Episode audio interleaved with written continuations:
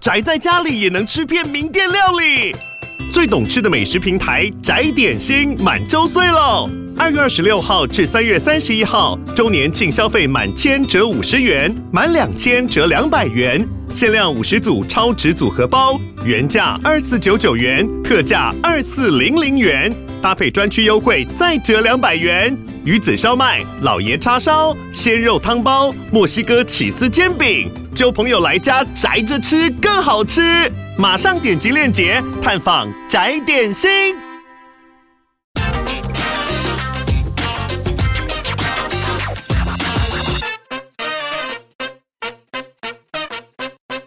Hello，大家好，欢迎收听听经济，我是这集编辑室 On Air 主持人林安妮。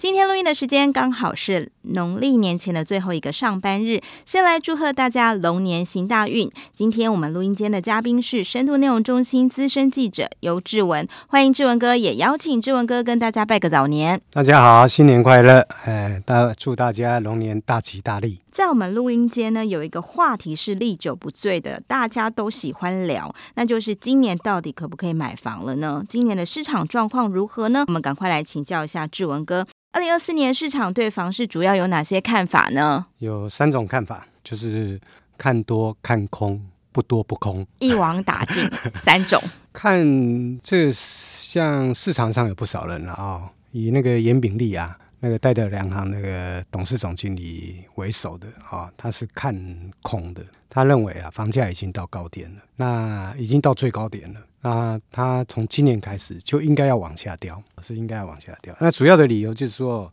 他现在其实资金是有限的了。那现在的单价，呃，那现在啊，我们过去两年还看到单价还在上涨，是用用那种总价来掩盖单价。这意思是说，他把那个平数缩小了。他总价，因为他大家的购买房价这么高，大家的购买力没有增加嘛，所以他能够买的，能够买一千万的房子就是买一千万，一千五百万就是一千五百万，他不会因为房价上涨，买一千万的能够买到一千两百万，因为他收入没增加，已经到了极限了。那他现在建商做的方式，那我就缩小平数，我还我本来是三十平的房子，我是缩小到二十五平，二十五平就缩小成二十平。你看地区房价的不一样，一样是做成一千万。这样子让大家，但它单价还在上涨，它不仅仅是缩小平数，它单价还在上涨，所以那个缩小的平数啊是更明显的。可是你居住啊，哦，你做的那么小的时候啊，你就是就是买舒服，是不是？就是买不下去嘛，啊，就是这样。所以呢，他认为是已经到顶了，负荷已经到顶了啊，所以今年应该，而且今年本来是去年，他认为去年就应该下跌了，但为什么去年没跌？是因为新青安，那新青安注入了一些新的资金呐，哦，新青安我们市场上有人讲，就是说挖地下课程，挖垫着脚跟、垫着脚尖买房子的课程。为什么？他给四十年房贷，那四十年房贷他就他就可以房贷的负担啊，他就可以负担更多一点。对，而且前五年还不用本金、哦、啊！对对对对对，对，的确让很多人。那这些是高风险的客群啊，那就是我们讲的地下室的课程啊，您都挖这些。这是这些课程是有限的，你用了这么多那个公股行库啊的房贷量啊，都一直在增加嘛啊、哦。颜炳立的看法是用的也差不多了啦。你到今年你还能够还能够有多少呢有呢？这些课程还剩下多少？他打一个问号。所以这样子的话，他认为房价应该是会走跌的。当然，他也他也认为、哦，你说要崩跌那是不可能的。房价因为呃毕竟是房价是买方跟卖方撮合的结果嘛，或是建商跟消费者嘛。是这样，普遍来讲哦，卖方了哦，或是资方了，是不愿意赔售的了。那就是这样，那说起来还是角力嘛。但是可能是一个缓跌的格局，然后这是一种、就是、看空派。看空派，那看空另外一个代表是李同龙，他也认为房市到现在已经，他是按照他的那种技术分析的方式，那不一样吗？啊，这是不一样的理论，不一样的呢。但他他也认为房价是已经到高点。今年是应该是一个偏空的开始，他也这么认为了。而且他认为这个我们一月啊，交易量是爆量，比上个月增加了两成多，比十二月了啊、增加两成多，交易量增加两呃六度了啊，二十七趴的样子。但跟去年啊，去年因为是碰到农历年，所以增加了一倍。但他认为这是强弩之末，强弩真的最高也就这么多了，哦、有一点回光返照的那个、嗯、他 说这种交易量会爆大量啊，比上个月还多啊，是因为有人在浪价了，所以这就是一个迹象。所以今年就是房价应该是因为有人在浪价，在浪利，所以你交易量才能才会蹦出来。所以交易量出现，很多人拍手，哇，今年又要大好了。但李彤彤就认为，嗯，可能就是一个一个 sign，一个讯号，不太好，一个讯号就是。房价要下跌，对，有点让价。OK，那还有，嗯、才刚刚才讲看空的，看空，还有看多的，看多的，嗯、看多了，大概券商都是看多了，像赖正义就认为。啊，赖正义是相邻不动产，对业者、建商业者了啊，但还有业者啦，像那个新传不动产的那个呃执行长和市场啊，他过去是住展的执行长，那他也是算是专业人士啊，哦，因为在市场的专业人士，他他就认为啊，是因为我们我们有太多的政策哦，把那个筹码锁住，就市场上的供应量不足，我们之前就讲过嘛，你房地合一税把它锁。本来是两年嘛，啊、哦，重税了锁两年，那那很多人有重税，那我要获利，我本来要赚两成的，我就是要赚两成，那我赚不到两成，那我就延后卖嘛，就是这样，那所以市场供给量就减少了，这是第一个。那第二个，你平均地权条例上路，你预售屋又不能转卖，预售屋不能转卖，它就市场又供给又减少了，投资客握在手上的预售屋，他卖他没有办法卖啊。禁止它转售，那在这种供给量减少的情况下了，再加上了现在大建商，因为央行央行对资金对建商融资的那种管控啊，所以小建商、中小建商越来越难生存，大建商呢越来越强，因为他资金雄厚啊，他不怕，不怕不怕央行的管制啊，那变成大建商啊在掌控这个市场，所以他越来越能控价。你一方面市场的那个那供给量没那么大。减少了，然后这个投资客也不能卖了，你已经有个竞争对手挂掉了。另外一个竞争对手是中小券商，中小券商也体力不支，也被央行这样这样一弄。他也盖不出什么房子，那剩下都是大建商来供给这个市场了。那我要喊多少钱就多少钱了，啊，就是这样。所以他认为，对大建商就会控制价格，那价格就会一直今年还会往上。而且他用飞龙在天形容，飞龙在天，哇，好好应景啊，这样子买买，对，嗯，这个是市场比较看多派这样子。对，那其他的就是中间派，不会大涨也不会大跌啊，看区域个案表现。OK。这是市场三个，对，什么派都有。嗯、不晓得听众朋友，您觉得呢？哪一个派是比较深得您心的呢？那其实不管是对市场来讲是个好年或不好年，因为呃买房在这几年在台湾都是一个刚性需求，特别是有好多人真的把这个买房子当成是一个投资的行为、投资商品的一环在操作。那所以其实任何时间点总是有人看好，有人看空，那总是有人要买房子。那不晓得在今年有没有哪一些特别的这个市场的趋势？可以来提醒想要买房的人。我我是我是认为今年应该有四个比较明显的趋势，一个就是大平数一定要完蛋，大平数 完蛋，豪宅这种，因为它那个数据啊，我们那个大有一项统计嘛，廉政中心的统计啊，五十五平以上啊的房子啊，哦。过去是很普遍的啦，哦，因为我们过去在投资很热烈的时候，二零一三年以前，甚至二零就是二零一六年以前，应该这么讲，那个中大平数的都是我讲的，大概是呃五十平到七十平的房子啊，投资客很喜欢的。那为什么投资客很喜欢这个？你知道吗？是有钱？因为它涨，因为它涨很快，涨很快，因为好大，我都没有听过，这种，它也没看过这种的，它不用太麻烦。因为你买小平数的二十，你买六十平的，你二十平的要买三间，要跟他交易三间，要卖找三个买主。我六十平的只要找一间买主，然后它的涨幅又大，那需求又大，很好卖。可是现在看起来跟二零一三年比啊，我们二零一三年那个是呃，就是我们的那个呃五十五平以上的房子哦，交易量是很大的。那现在跟二零一三年比啊，哦，大概十年嘛，哦，大概只剩下两成。少了八成，像新北市少了九成。那很多地方五十五平的房子都是卖了一年、两年、三年，还挂在那边卖不动。那为什么这样？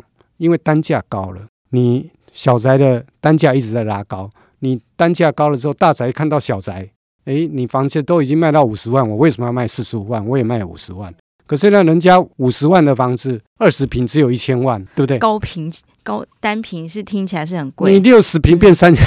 嗯二十平一千万，六十平三千万，那三千万你就买不动，你就挂在那边嘛。你希望呢？那你只好降一点了。人家涨到五十万一平的时候，你看看四十六、四十七万、四十五万这样买。那这个趋势越来越，这个趋势是越来越明显。特别是那种现在看到的哦，那种更大一点的平数哦，或者是豪宅陪售的情况，其实一直在出现。所以我觉得这个感觉，这个市场的氛围就这样。这种中大坪数的啊的最高点呢、啊，可能。已经过了，已经过了，已经过了。是看起来趋势是这样。嗯、我记得几年前，几年前跟这个志文哥一起去这个做这个开箱的节目哦，就是哎有就是呃这个听到这个业者讲，业者讲说啊，我们这个最大坪也不过是五十坪，但我们现场去看五十坪就超大的。结果他就透露说，哎，有一个这个音乐教父等级的这个人物啊，有来看房子哦。那当我们就赶快打探是谁，然后他就说。啊，他虽然哈就这样看一看，觉得很不错，但是哈，人家想找的是一个一百平的房子。然后那时候我们看五十平，心里想，哦，原来这个音乐教父等级的人是要买一百平的房子，就想哇，那房子真是太大了，这样子。那殊不知，没想到几年的光景，以前的以前的自产族哦，嗯、就是这种想法，就是要大一点的，七十平、八十平、百平哦，甚至台中的都是一两百坪。以前就是这样，怎么住啊？一两百平呢？对他们，这现在想法变了，他们宁愿买多一间的小平数的，就是我宁可买两间，我不要一间买一间五十坪，因为不好脱手，对，不好太难脱手了。对对啊，有些人说是因为中大平数，呃，央行有那个豪宅限贷嘛，哦，本来是台北市八千万嘛，哦，那降到七千万了，然后新北市是七千降到六千万，外县市好像降到四千万这样。那很容易，因为你单价高了之后，那个大平数一下子就超过这个豪豪宅现代的门槛。那现代现在是现代四成，所以你要拿很多钱出来啊，头期款你就拿不出来。那不仅仅是因为超过这个门槛，其实就是一个总你总价，其实现在总价超过两千五百万以上的，几乎都除了台北市啊，因为台北市的起跳就就两千五三千万了啊。其他的在新北市都是碰到同样的问题，就是卖的速度会很慢，对啊，卖不太动。今年的第一大趋势就是个大平数的房子呢，可能已经不再是这个市场的主流了。嗯嗯，目前看来它变成毒药是几乎是可以确定的了。那但这个情况会不会造成它房价跌到什么样的程度，这就要观察了。但也不会多跌到太多了，不会跌到说腰斩啊什么，那也不可能，也不用这种期待。台湾不知道发生什么事才会出现腰斩，也不会也不会出现这种情况。不会出现这种情况的原因，是因为当你大平数的那个房价，你比那个你你那个单价比小平数的，比如说少个两成三成之后，比如说少到四少到三成以后，买中小平数的人就说，那我买，我就宁愿买大一点的。我会去买中小平数的原因，是因为我买不起啊。没那么多，不是啊，我买不起啊，对不对？当你降到跟我中小平数的价格一样的时候，那我当然是要买那个住大一点、舒服啊。平均单，并不是我喜欢去住小小的，我是被迫的，是无奈的，是很心酸的。但是如果说这个单平呢，超过五十平的单平，哎，变得比较便宜，也许我还有可能。对啊，如果他比如说那种呃六十万的房子，一平六十万，现在大概都要六十万了，在新北啊啊。六十万的房子，呃，三十平一千八百万啊，咬牙买了。大的平数四十平的，我一平只要五十万，两千万。那一千八百万两千万，很多人我相信会都加个两百两百万上去，那他就就是他单价下来了嘛，那我就会买两千万的房子。那这些大平数就销出去了，就这样。当然，它价格价格要降，降一些，它它要比那个小平数的要要低很多。嗯，对，这是第一个趋势。对，那第二个。第二个，我认为从数据来看呢，啊，过去年轻人啊买房子哦，都要买不是预收，就是要买新成屋。他讲，我怎么要怎么可能去买比我年比我老的房子？我二十岁的人去买十三十三十年的房子，四十年老对啊，是不可能。这是我没有办法接受的。错了，我告诉你，现在 现在观念都改了，没办法，就是很无奈，就房价就这么高。高到你一定得接受老房子，你知道吗？这个数据，二零二三年新台北市新买房的人呐、啊，有三十七趴，快要四成，买四十年以上的房子，已经很习惯了，就是住比我年纪大的房子这样。四十年，他们还贷、嗯、再再贷个四十年的房贷，那个房子啊，哦，这样缴完的时候八十年的老屋了啊。嗯，新北市跟高雄啊，有二十六趴买三十五年的老屋，二十六趴的意思就是四个人就有买一间老屋，所以没有没有办法，就是被迫接受啊。那当当大家被迫接受，越来越多人买这个老屋的时候啊，啊，这个老屋第一个老屋的行情就开始夯了啊。那过去老屋年轻人不爱嘛，那现在就开始人有人爱买嘛。第一个老屋可能今它不是因为都过去老屋会夯是因为都根，那现在就不是。现在到房价到了这个这种情况啊，它老屋就会就会成了一个市场的另外一个。预售屋跟新的成屋都买不起，那我们只好这个看看中古市场有没有哪些是我们负担得起。就是买新屋，好像买新屋要有相当的的已经不同的 level 的人才能买新屋了，好吧？那我们就认命啊，很多人就认命去买老屋了。所以对，当消费者不太嫌弃老屋的时候。这未来几年，或是可以可以想见的啊，老屋的交易会越来越多了，嗯、它会越来越夯了。其实这个那它还有还有连带的一些周边的相关的产业都会出来，比如说装潢、装修。啊，是啊，哦，这一连带的，嗯、因为新屋不太需要装修嘛，哈，至少你那个水泥呀、啊、什么补墙啊什么啊，但是老屋就要。对，老屋你就要补，要有的有墙壁啦，什么瓷砖要打啦，水管水管要重新迁移、重迁啊，重迁啊，电线啊这些啊，哦，这些龙年发大财。对，龙年大发财，真的，老屋其实只要它这个安全是可以的哦。其实内内内装这个给它装潢漂亮一点、舒适一点，其实年轻人还是是会喜欢的这样子。以前哦，以前哦，我们就讲说，很常常在问哦。以前的屋龄大概都十几二十年嘛，哈，那时候没有那么多老屋嘛，哦，那就就常常会写一个东西，房子要能够住多久？啊，五十年是不是要改了？要不要一定要拆掉重建？现在看起来买五十年的人多的是，重新补强以后还是好好的，对啊，当然了，它的结构是就是不好嘛，一个大地震来就会那个，但是但是你就是买不起啊，你就买不起新房子，而且可能也没有电梯。电没有电梯其实也蛮辛苦，但是也没办法，因为我没有办法 买得起。所以老老年人可能会比较那个吃力一点这样子。对，但是年轻人爬得动啊。啊，我换一个比较好、比较宽的空间，而且老屋有个好处，你像那以前的公寓啊，那几乎公设比都在十趴以内。哦。那种三十平的房子大概。二十七八平，对，买到都是自己住的。哦，那个很大，对，对不对？嗯，你 你现在三十平的房子，新屋的话二十平，对不对？那都扣掉，然后再老一点的公寓大厦，大概二十五、二十五六趴，有的二十六七趴，就是这样，二十年左右的二十七趴左右的公设比，跟现在三十三、三十四、那三十五，哦，这差很多啊！你那室内的空间一进去你就知道，发现。哎，这间房子住起来好吗？虽然年纪大，但是这个采光又好，对，哦，而且老屋有个好处，很多的老屋都在机能很方便的市中心区。啊，因为早期盖的是吗？是嗯，对，它都因为没有房子都是这样了。你盖久了之后，人进来之后，机能开始发展了，然后政府的建设再进去，对，交通也方便，买买东买西的都很方便。哎，那你住起来舒服啊，对不对？除了它安全，确实有疑虑。除此之外，看不出有什么。听起来好像又买到比较、嗯。只要你重新拉线、重新补墙之后，好像住起来也其实现在也很多人觉得好像也不错，也不错这样子。嗯，所以老屋开又开始流行了，这样子、嗯、开始流行。也而且，嗯，这不是在台北这样，是六都啊，六大都会区啊，包括新竹现在都这样，越来越多人买老屋了，越来越多人接受老屋了。那看这是一个很明显的趋势。OK，我们现在讲到第几个？第二个趋势，老屋又开始流行，又开始夯了。这样讲的太开心了。第三个趋势是什么？第三个第第三个趋势就是这种，有人讲这叫房市的多元宇宙，出现多元宇宙。对，哎，反正出现。以前呢、啊，我们就讲的是蛋黄区嘛，蛋白区、蛋壳区，最好就是蛋黄区嘛，但我们买不起啊。蛋黄就是交通啊，什么机能都非常好的地方。对啊，那就是一个一个区域嘛，啊，越来越差嘛，最来是。蛋白、蛋白、呃，蛋黄、蛋白、蛋壳、蛋壳、蛋壳、蛋壳吗？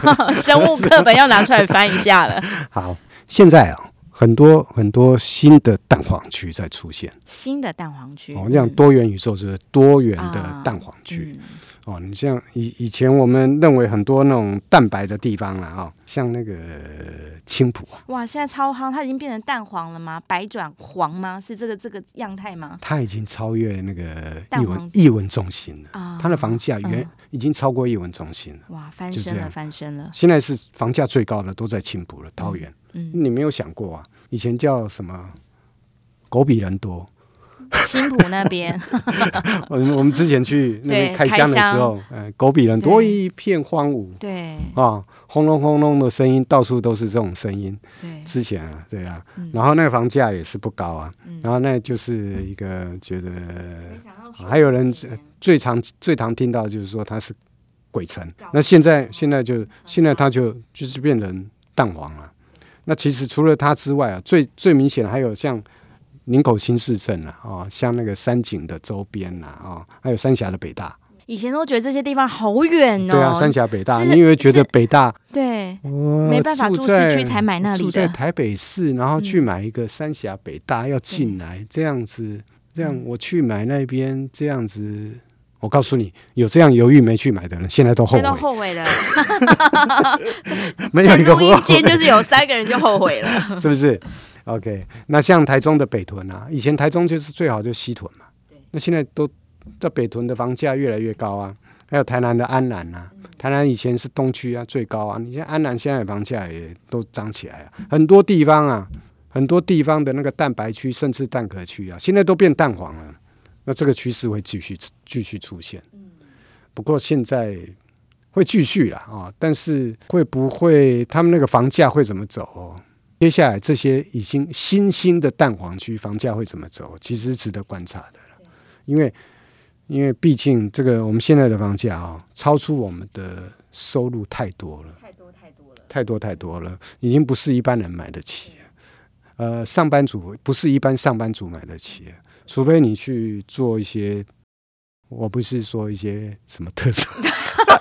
就是你要很努力的赚钱，你很有你有帮忙，你有很你你很有能力赚钱的人。对，啊，现在社会上是出现这一群人群人，是很有能力赚钱的，比如说 YouTuber 啊，哦，有能力赚钱的，比如说做一些，还有一些高科技的，高科技的工高科技的工程师这样，那他们年薪还真的很高，呃。超乎我们的想象。对，今天呢，超乎我们作为媒体的想象。是是是，今天呢，随便翻开这个报纸呢，就看到有一条新闻，真的蛮有趣的。就是有一家也是这个当红的这个做 AI 的这个科技公司哦。那这公公司里面有员工就出来讲说：“哎呀，我今年的考绩呢，就是只是在排名中间第三级。哎，第三级可能约略就是我们可能就是最多人那一级。那比如说对照一下在，在在这报社里面当中，可能就是很多人就是会拿到这个奖。”假这一集哦，然后他说：“哎，我拿到第三级，哎，但是我看这个发这个年终也发的蛮好的，哎，总共有四个月的全薪哦，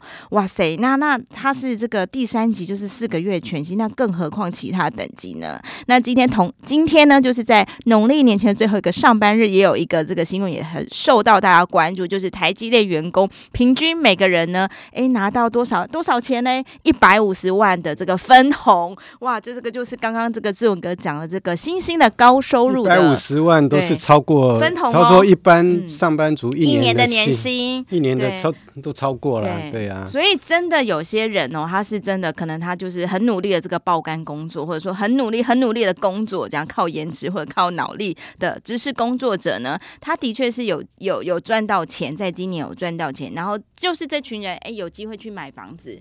所以对啊，所以我说我我的看法是。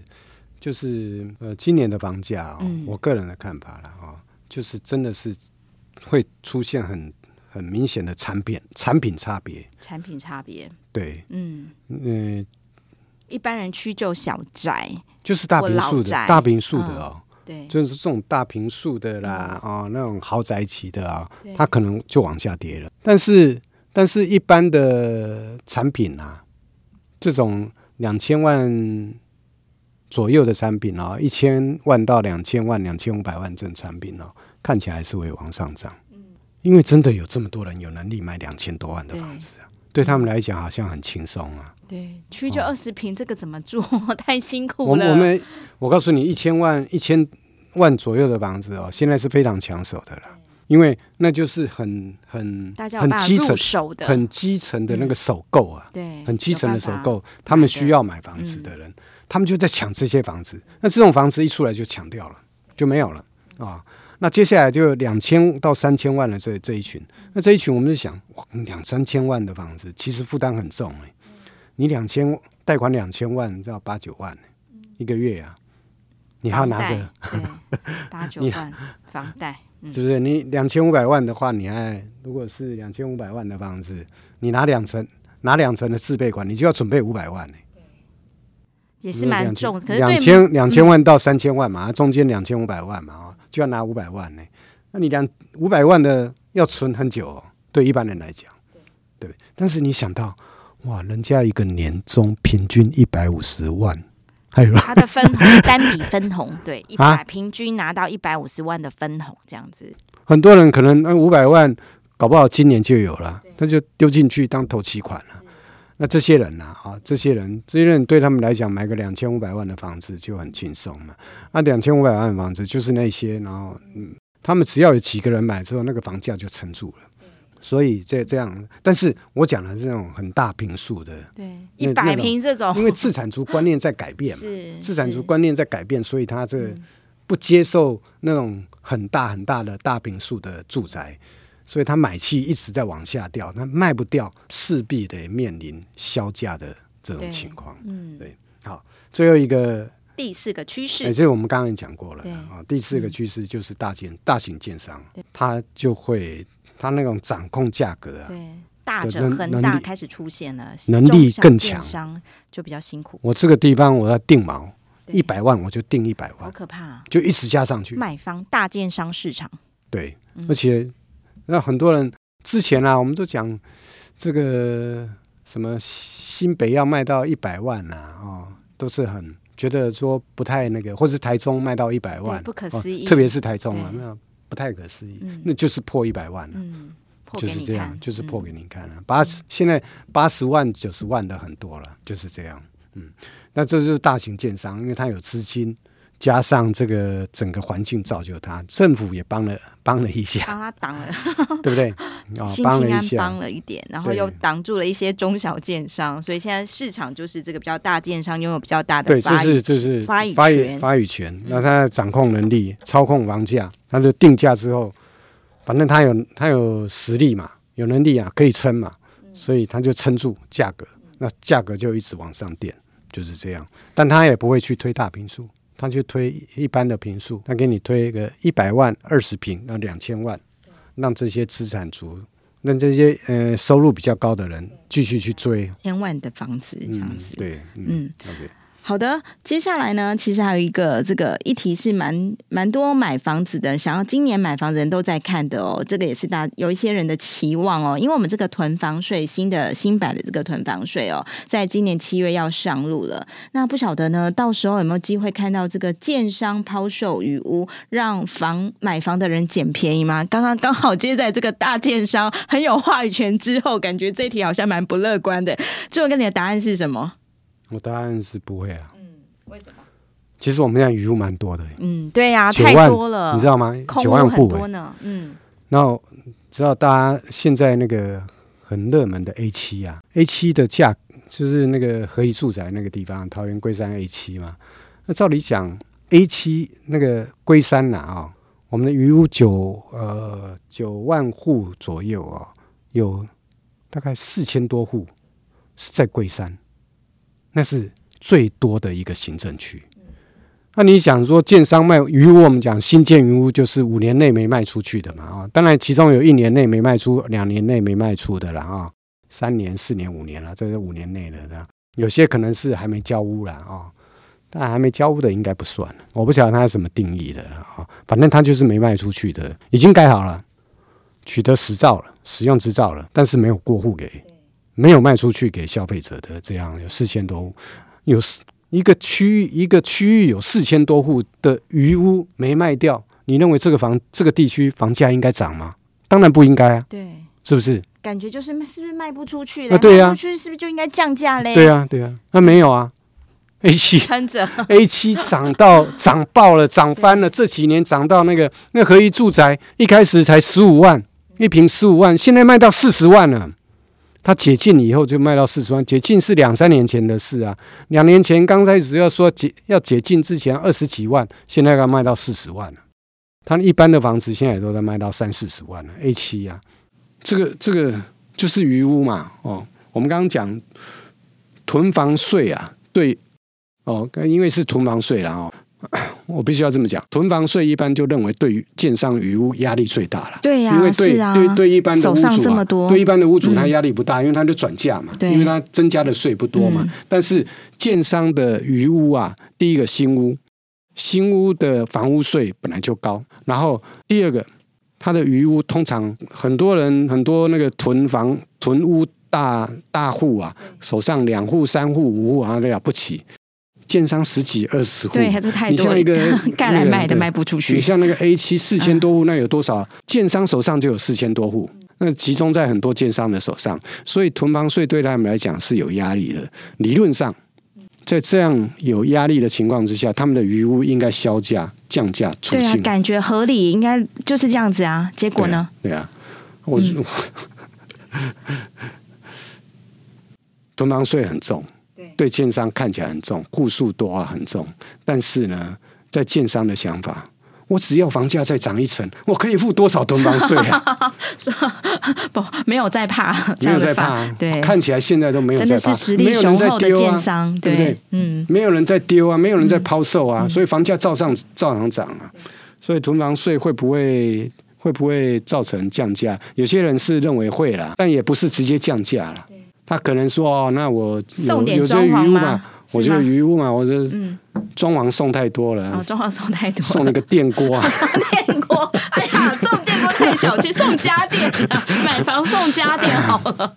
傻逼数一下，或是放价格说，本来有有多一点溢价空间给你，这样怎么明显的降价，就觉得也不太可能。所以同房税是不是？”